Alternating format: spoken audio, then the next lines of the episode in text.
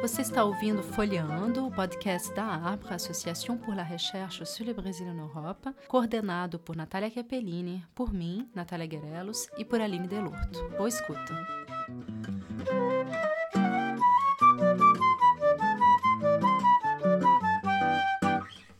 Bom dia, boa tarde, boa noite, dependendo de onde você está nos ouvindo. Hoje eu estou muito feliz de conversar com o Davidson Mendes Faustino, Davidson Encosse, que teve. Eh, eu chamei ele para conversar com a gente porque ele trabalha com um assunto que envolve França e Brasil, e que é um pouco a tônica da nossa, do nosso programa. Então, vai ser um bate-papo muito legal, vocês vão ver. Eu estou super feliz. Agradeço já ao Davidson de estar aqui com a gente. Muito, muito obrigada, tá, Davidson? Valeu, Natália. É um prazer estar aqui com vocês e com os ouvintes. Estou muito feliz em estar aqui com vocês. O Davidson, ele já, ele já trabalhou, já teve envolvido com o movimento hip hop em Santo André, em São Paulo, mas também com o movimento negro. Depois ele acaba, ele trabalha também é, junto com as comunidades, com comunidades em Santo André, em São Paulo, na área de prevenção, prevenção na área da saúde. Ele é graduado em Ciências Sociais pelo Centro Universitário de Santo André depois ele faz um mestrado em Ciências da Saúde e um doutorado em Sociologia na UFSCar, com a tese Por que Fanon? Por que Agora? Que é uma tese belíssima, uma delícia de ler, muito legal, e que foi publicada esse ano, em 2022, pela UBU, com o título Franz, Fanon e as Encruzilhadas. Eu adorei o título, achei que ficou muito bom em relação ao que você faz na tese, assim, é realmente muito legal. A gente vai conversar sobre isso daqui a pouquinho. Essa tese do Davidson teve uma menção honrosa do Prêmio CAPES de Tese em Sociologia, Hoje, o Davidson é professor adjunto da Universidade Federal de São Paulo e ele é também professor convidado da PUC São Paulo. Além do, da tese, ele publicou também um livro chamado Franz Fanon, um revolucionário particularmente negro. E o Davidson é hoje integrante também do Instituto Ama Psique. Davidson, obrigadíssima pela sua participação aqui. Eu sempre começo as nossas entrevistas tentando fazer uma ponte entre a nossa vida pessoal e esse caminho acadêmico que a gente acaba escolhendo. Então, a minha primeira pergunta para você é essa: como é que foi essa tua passagem, essa tua experiência com o movimento hip hop, com o movimento negro, e aí você passa para um mundo acadêmico, né, que tem os seus as suas questões, assim. Como é que foi para você passar de um para o outro?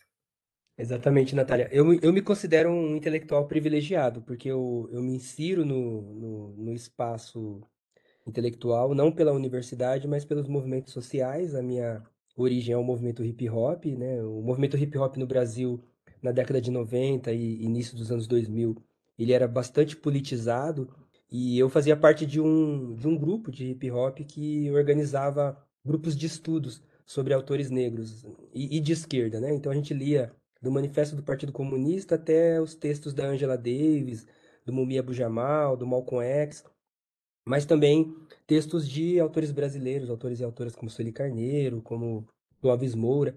Então, é, é, esse foi o meu contato com as reflexões sociológicas, né? E isso antecede a minha chegada no curso de graduação. Então, quando eu chego no curso de graduação, é, eu estudei ciências sociais num curso bastante progressista, mas não havia nenhuma menção a autores negros e e muito menos a autores que discutissem racismo, né? A gente lia, por exemplo, Florestan Fernandes, Ottaviani, mas não líamos os textos deles sobre o racismo.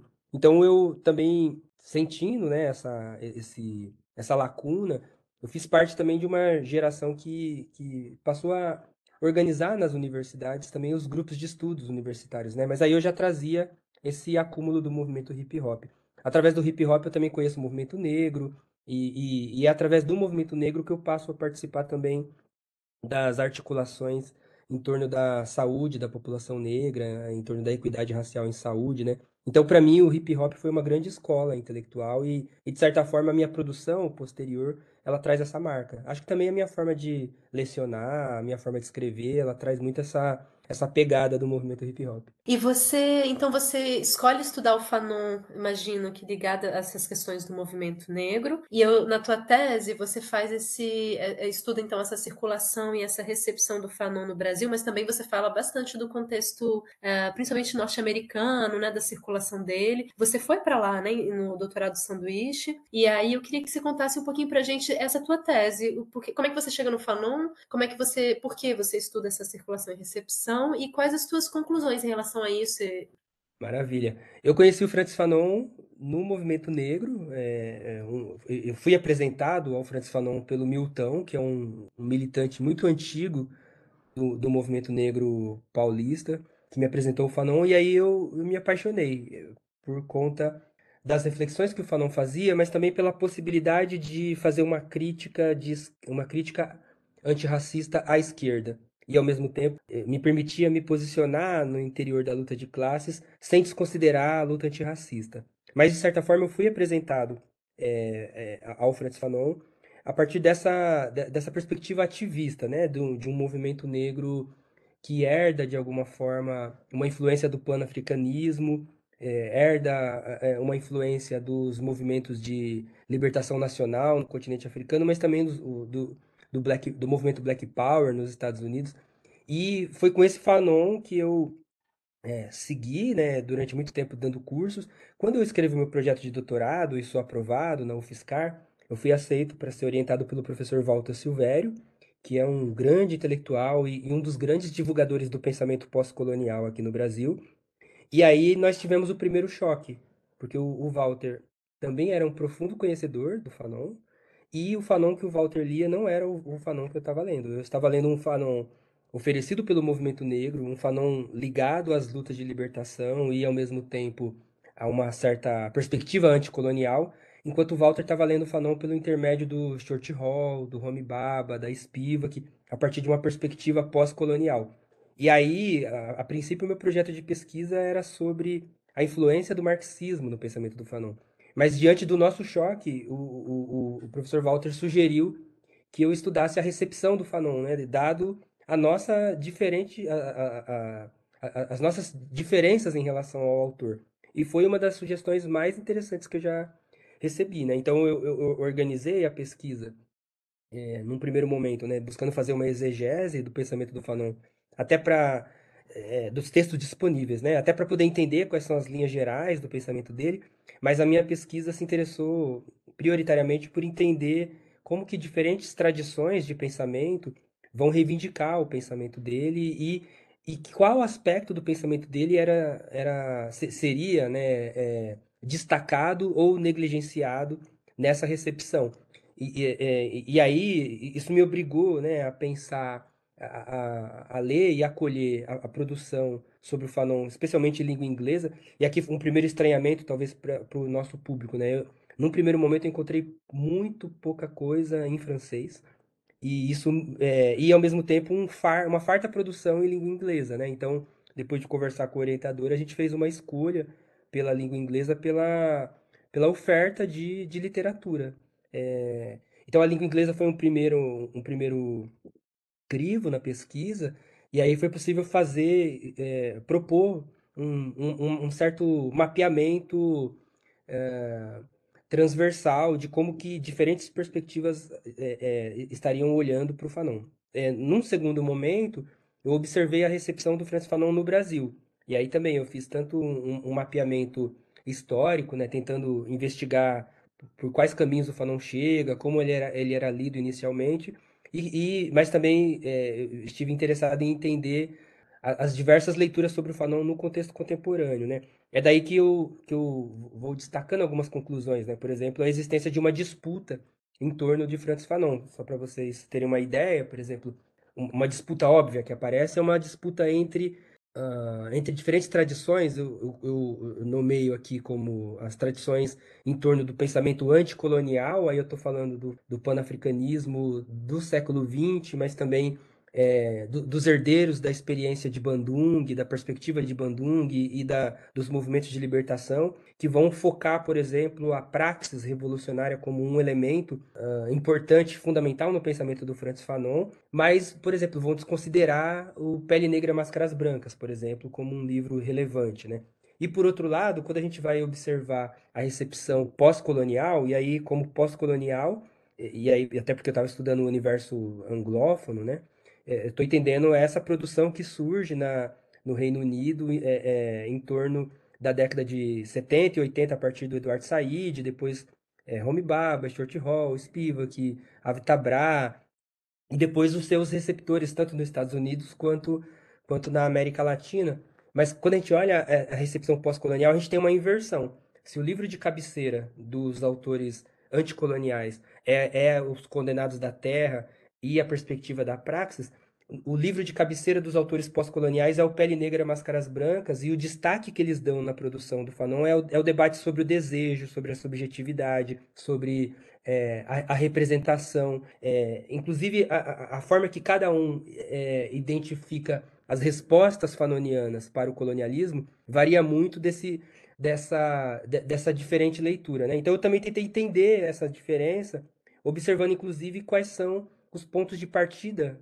epistêmicos de cada uma dessas tradições. Por exemplo, o pensamento anticolonial, o movimento anticolonial, eu estou chamando assim, ele tinha uma influência de um certo marxismo terceiro-mundista que, que vai influenciar nesse destaque as demandas da praxis, por exemplo. Quando a gente vai observar os pensadores pós-coloniais britânicos, ainda que eles estejam, eles emerjam do, do contexto da nova esquerda britânica, da New Left, eles é, estão pensando o Francis Fanon a partir da tradição do pós-estruturalismo, a partir da teoria da diferença, do, é, oferecida pelo Derrida, é, a partir da crítica universal oferecida pelo Foucault. Né? Então, essa, essas diferentes premissas marcam diferenças também na forma que o Fanon é lido. E aí vai ter outras, outras disputas, por exemplo, quando emerge o grupo Modernidade e Colonialidade, em torno de autores como Aníbal Quirrano, como é, Ramon Grossfogel, como Walter Mignolo, por exemplo, é, é, no que tange ao Fanon, a gente percebe diferenças na leitura em relação ao pós-colonial. E, e, o que, que, é curioso? Todo mundo está citando o Fanon como se fosse um seguidor raiz do Fanon, como se fosse um seguidor é, ipsis do Fanon, mas cada um está destacando uma, uma, um aspecto, né?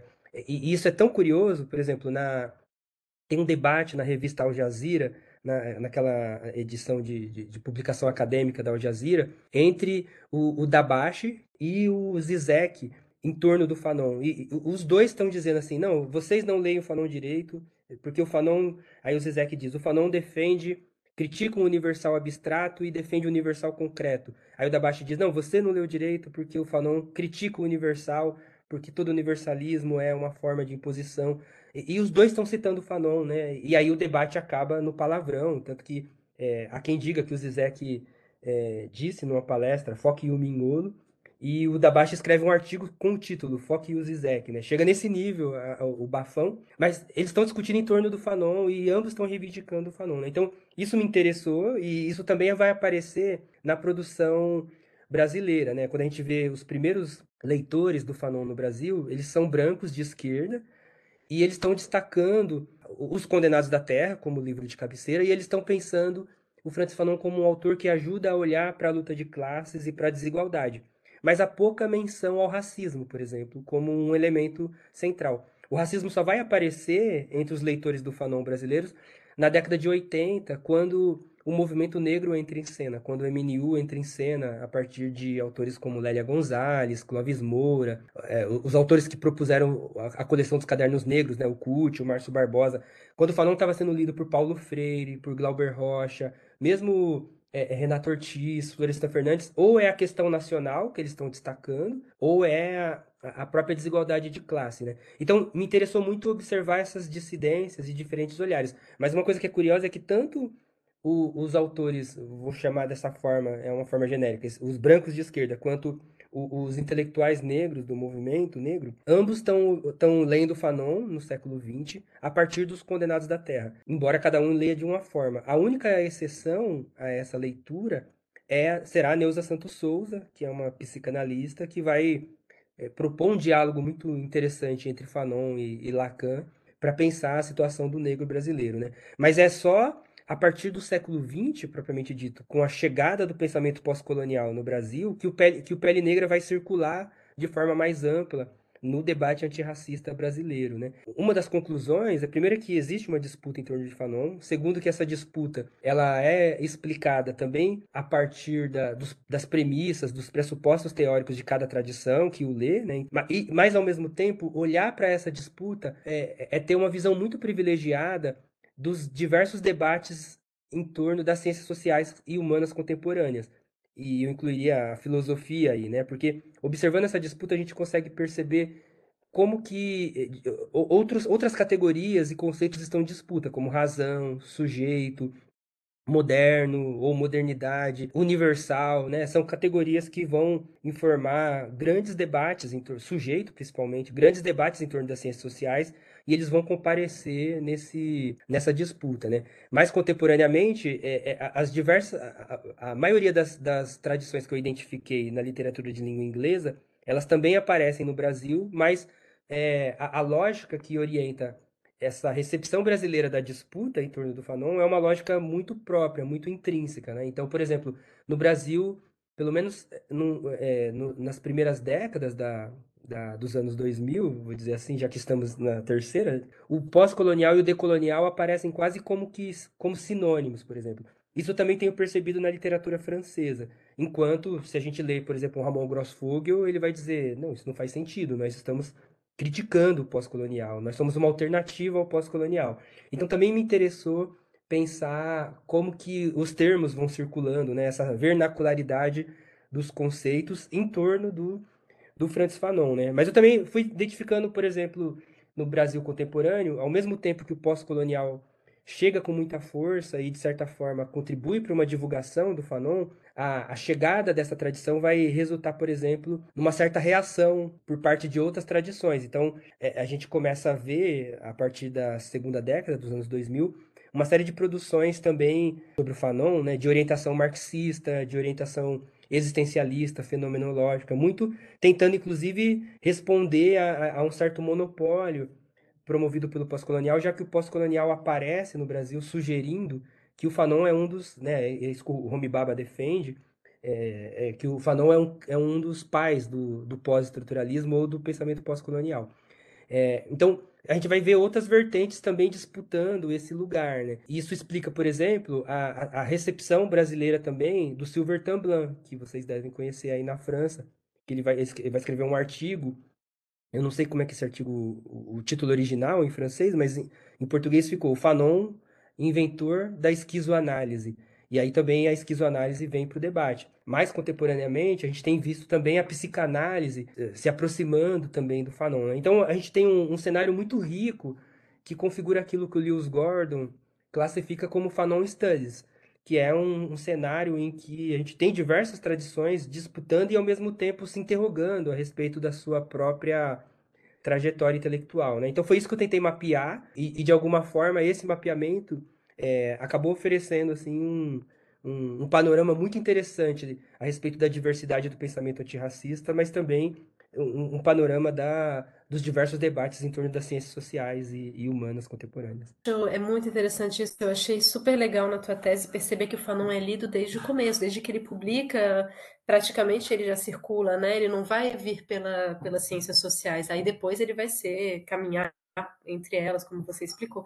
É, embora ele tenha sido um pouco ignorado na França, né? O Pele Negra não tem ah, mais grandes ecos, né? Ele, ele, ele sim, acaba sim. influenciando mais no primeiro momento, os movimentos de luta, de libertação, e depois ele influencia, é, é traduzido para o italiano, por exemplo, depois para o inglês. Ele é mais lido fora da França do que no interior da França, né? Isso diz muito também sobre a sociedade francesa. Eu acho que vale uma reflexão a respeito disso, né? Qual é o lugar da discussão sobre o racismo no imaginário francês e mesmo na, na intelectualidade francesa, né? Com certeza. Muito bom. Eu queria, inclusive, justamente, tipo, falar desse livro especificamente. Na verdade, não desse livro, mas a minha terceira questão é como que você, esse trabalho que você fez com o Fanon, dentro desse eh, ambiente acadêmico, como é que ele te ajuda hoje no teu trabalho, principalmente né, é, enfatizando essa questão do racismo e do sofrimento psíquico que o Fanon traz, é como você falou, os condenados da terra, que é a questão mais política, anticolonial, né, o, o conflito, mas é, essa questão da, da, do racismo e da psique, realmente eu acho super interessante no Fanon, e como você está trabalhando com isso agora, eu queria que você, saindo um pouco das ciências sociais, que você falasse um pouquinho desse trabalho em relação ao racismo e sofrimento psíquico, no Brasil, né?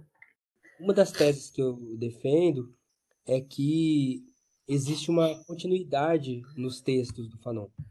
E, e, e, essa defesa ela faz sentido porque alguns autores trataram o, os escritos do Fanon de forma parcelada, né? Então, por exemplo, Cedric Robson, que é um autor fundamental para o pensamento negro radical, ele vai dizer que, que existe um jovem Fanon e um velho Fanon. O jovem seria um pequeno burguês fenomenológico e o Fanon maduro seria o Fanon da praxis, né? Então, o, o, meu trabalho é uma reação a essa posição, né? E aí eu identifico uma série de conexões entre o Pele Negra Máscaras Brancas e os Condenados da Terra e identifico, inclusive, um, um desenvolvimento do raciocínio em relação aos outros textos, inclusive, que foram publicados entre um, um e outro.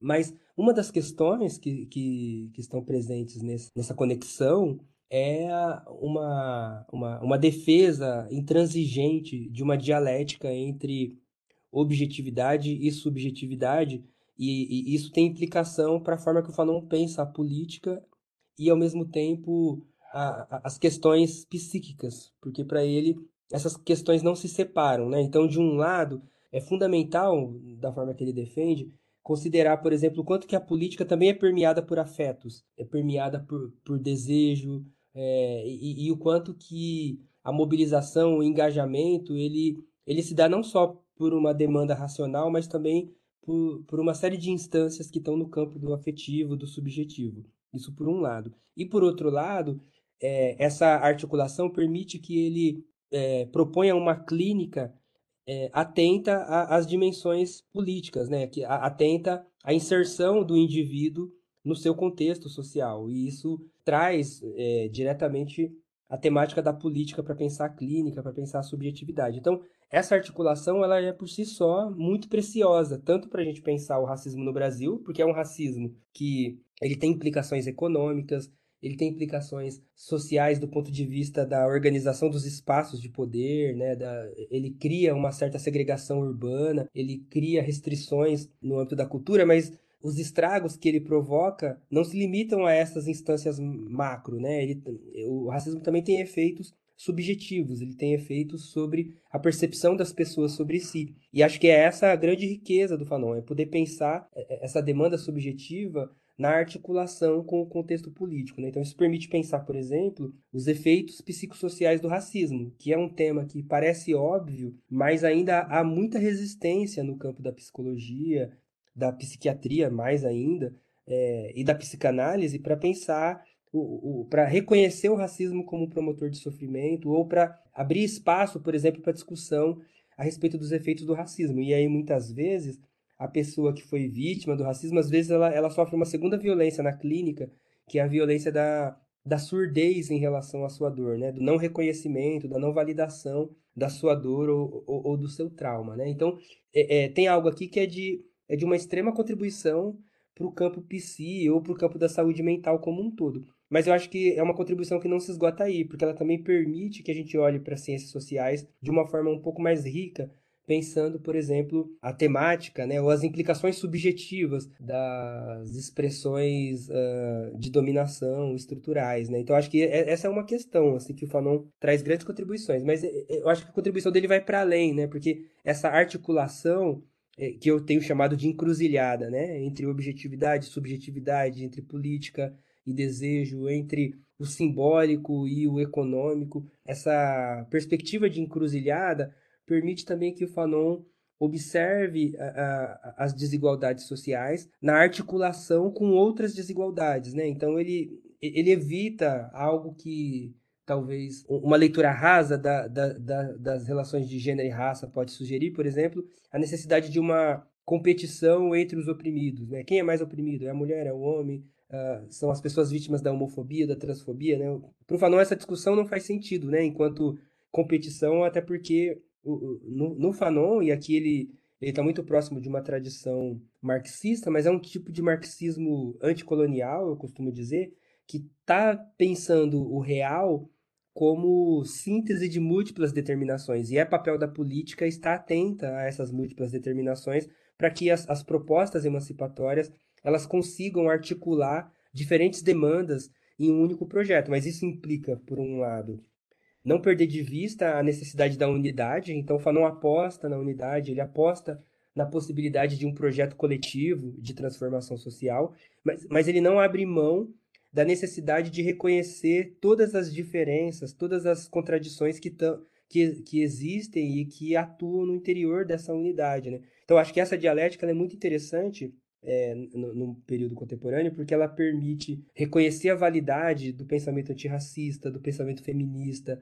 da teoria queer, e, e, ou das, das várias discussões em torno da religião e da, ou da regionalidade, por exemplo, sem ao mesmo tempo abrir mão de uma, de uma perspectiva uh, de classe, por exemplo, que faça uma crítica à sociedade capitalista, por exemplo, que sem abrir mão de uma defesa do comum, né, naquilo que o Zizek coloca, né, como comum, como algo que remete a todos, né, o comunismo como algo que remete ao, ao destino da humanidade, né, não o comunismo soviético propriamente dito, que o Fanon também criticava, mas também não abria mão de uma crítica ao capitalismo. Então, acho que essa articulação é muito preciosa, porque há uma tendência, por exemplo, a uma fragmentação das lutas.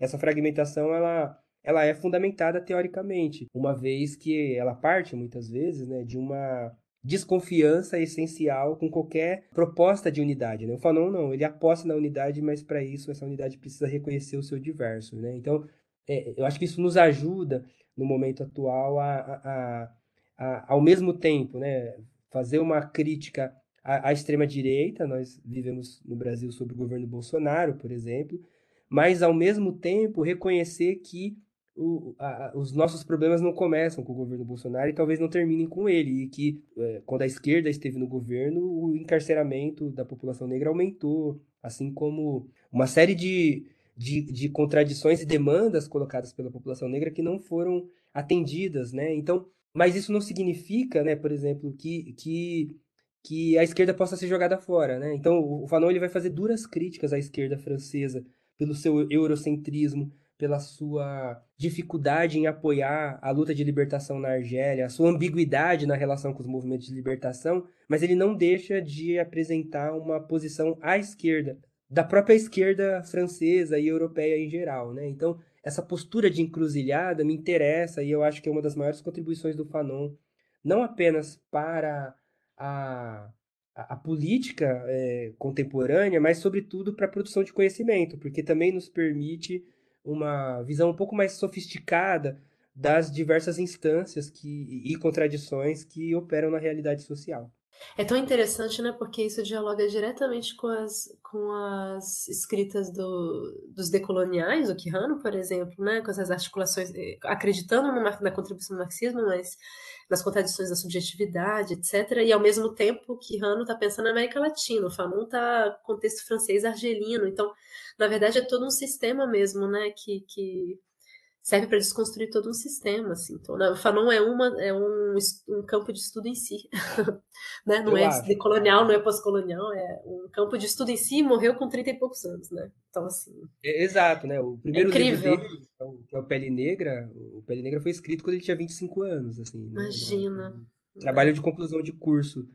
Então, é, é, era um prodígio, né? E, e foi embora é. muito cedo, né? Infelizmente. Sim. Mas o trabalho que ele deixou de certa forma, cai naquilo que eu acho que é o Ítalo Calvino que fala, né, sobre os clássicos, né? O clássico é aquele que nunca deixou de dizer, assim, o que precisava ser dito, né? Ele, ele continua atual, assim, é, é, ele é atual na França, quando a gente estuda as questões da imigração na França, a questão da islamofobia, mas também a reação de uma certa intelectualidade francesa diante de uma intelectualidade crítica ao racismo e à xenofobia na França, né? É, quando a gente estuda, por exemplo, há, dois dias, né, nós estamos aqui gravando a entrevista, há dois dias de mais um assassinato em massa nos Estados Unidos, promovidos por um, por um jovem branco de 18 anos que vai numa cidade negra atirar em pessoas negras, né? E ele tinha uma, uma carta com ele que era é, toma aqui a, a, reparação que vocês estão pedindo, essa é a reparação, né? Então, me parece que o Fanon é mais atual hoje para a sociedade contemporânea e brasileira em particular, mas não apenas, do que ele foi na época dele, porque as questões que ele apresentou lá atrás, elas ainda estão abertas, são feridas ainda abertas e talvez ainda mais infeccionadas do que na época dele. Né? Na, na época dele havia pelo menos um, um movimento de libertação nacional com propostas muito concretas e muito palpáveis de saídas, né? Eh, já nós não, nós vivemos um momento em que parece que não há solução, parece que não há saída, né? Então talvez a nossa tarefa, o Fanon dizia que cada geração tem sua tarefa histórica.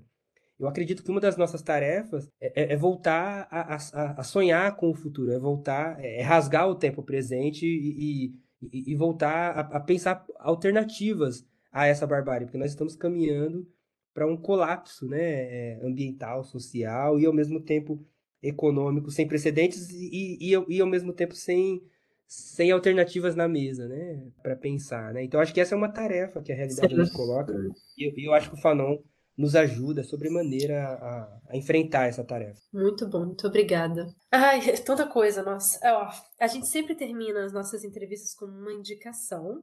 Eu já indico, obviamente, o teu livro, Franz Fanon as Encruzilhadas, que saiu esse ano pelo Bu, mas eu queria que você também indicasse. Pode ser um livro, uma música, um filme, o que você quiser. Explica pra gente e dá uma ideia para os nossos ouvintes. Legal. Eu, eu, eu, gostaria de indicar um episódio daquela série da Netflix Black Mirror, que chama Men's Against the Fire, que aqui, aqui no Brasil ficou, foi traduzido como Engenharia Reversa. Eu não sei como foi traduzido na França, mas que, que conta a história de um soldado que usa uma lente de contato que é, amplifica os seus poderes, a sua percepção, né, os seus sentidos, é, amplifica o seu poder de matar, né? Então você tem a tecnologia a favor da morte, e aí depois ele descobre que, na verdade, a lente não só amplifica a sua sensibilidade, mas distorce a sua visão para que ele veja os inimigos do Estado como monstros.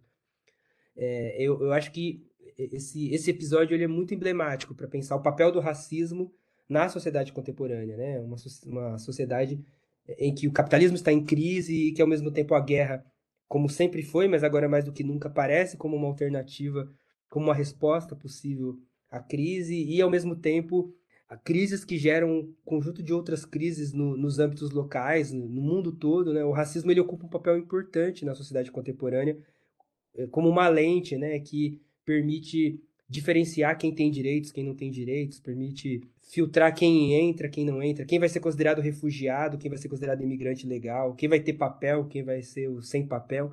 Então, acho que é, é, é uma, é um episódio bastante adequado para a gente entender a, a, a, crítica fanoniana e acho que ajuda a pensar a nossa sociedade como um todo. Fica aí a dica para todo mundo e é isso. Obrigado por essa oportunidade, por, esse, por essa conversa. Foi um prazer estar aqui com vocês. Obrigada a você, Davidson. Muita coisa para pensar. O Fanon até na revolução tecnológica ele pode ser usado. É, foi muito legal a tua, tua, tua indicação. Muito obrigada. Agradeço Aliás, também Natália, aos nossos ouvintes. É, Fale-me. Só para dizer para os ouvintes, né, também estou é, lançando um livro que logo, acho que esse mês chega, sobre colonialismo digital. Uma perspectiva ah, hacker fanoniana. E aí o Fanon está aí para pensar a internet e as formas de dominação. Talvez por isso que eu lembrei desse exemplo. Não, excelente, ótimo, ótima indicação já também, né, para o futuro. Mas obrigada, tá, aos nossos ouvintes. A gente vai conversar aqui mais um pouquinho nós dois, mas eu desligo aqui o registro e até a próxima, bientôt!